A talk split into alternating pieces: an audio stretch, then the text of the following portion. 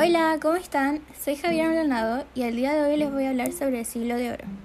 Los invito a escuchar este podcast porque así se informa más de los siglos pasados y voy a empezar contándoles qué es el siglo de oro.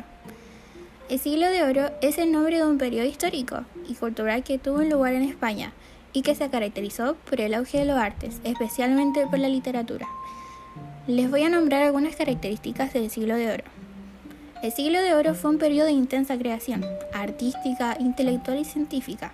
En este sentido, estas son algunas de las características. El siglo de oro español tuvo dos momentos determinantes con sus propios lineamientos estéticos.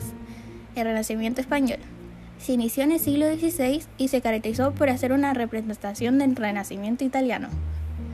El barroco español comenzó en el siglo XVII y fue un periodo de abundancia y secreción estética, que se reflejó especialmente en la literatura. También el siglo de oro se caracterizó por alguna tendencia de vulgarización de los saberes humanísticos, lo cual potenció los géneros de la artía y de la comedia popular, que tuvo su correspondencia en la novela picaresca y sobre todo en la novela polifónica, cuya similar representaba El Quijote de Cervantes.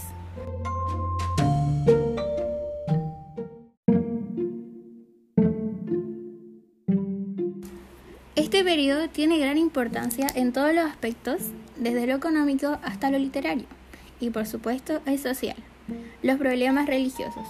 En 1492, los reyes católicos decretan la expulsión de los judíos que no aceptarán convertirse en cristianos, y los que sí se convirtieron reciben el nombre de conversos y sus descendentes cristianos nuevos.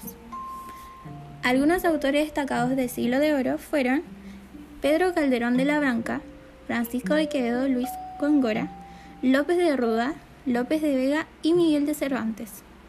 Algunas obras destacadas del siglo de oro. Don Quijote de la Mancha, Lazarillo de Tormes, La Celestina, La vida es un sueño, Fuente de Ovejuna y la literatura española.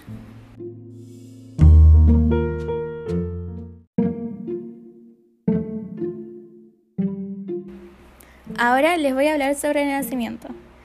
El Renacimiento viene a conseguir con el siglo XVI. El término que se designa en este movimiento repite la idea de renacer, volver a nacer. Después de lo que se interpreta como un siglo de oscuridad, la Edad Media.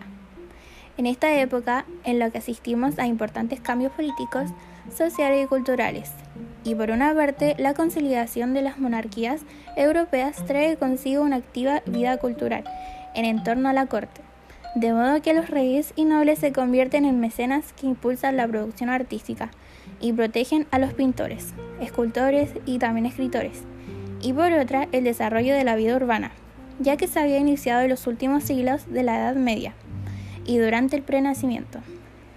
Y el incremento del comercio es un descubrimiento de nuevas tierras, hacen que la burguesía vaya adquiriendo una importancia en el creciente y con la burguesía se va imponiendo una nueva visión de la realidad, en la que se disfruta de la vida y el arte como el entretenimiento, y cobran una gran relevancia.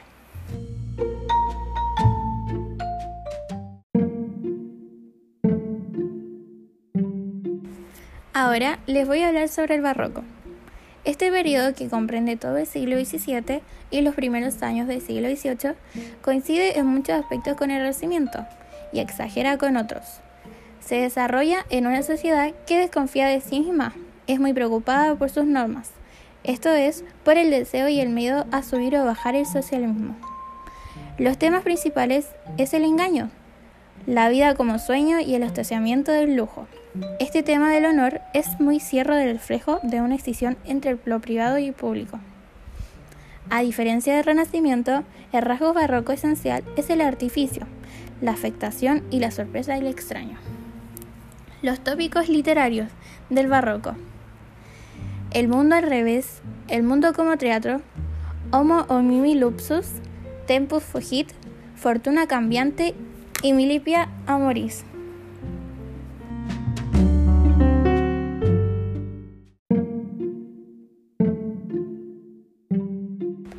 En conclusión, mi visión sobre el mundo del Renacimiento la encuentro que fue una época demasiado llamativa donde se veía que se vivía al máximo.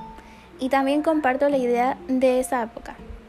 Y también, refiriéndome a la visión del barroco, no la veo de una forma como la anterior, ya que es más triste.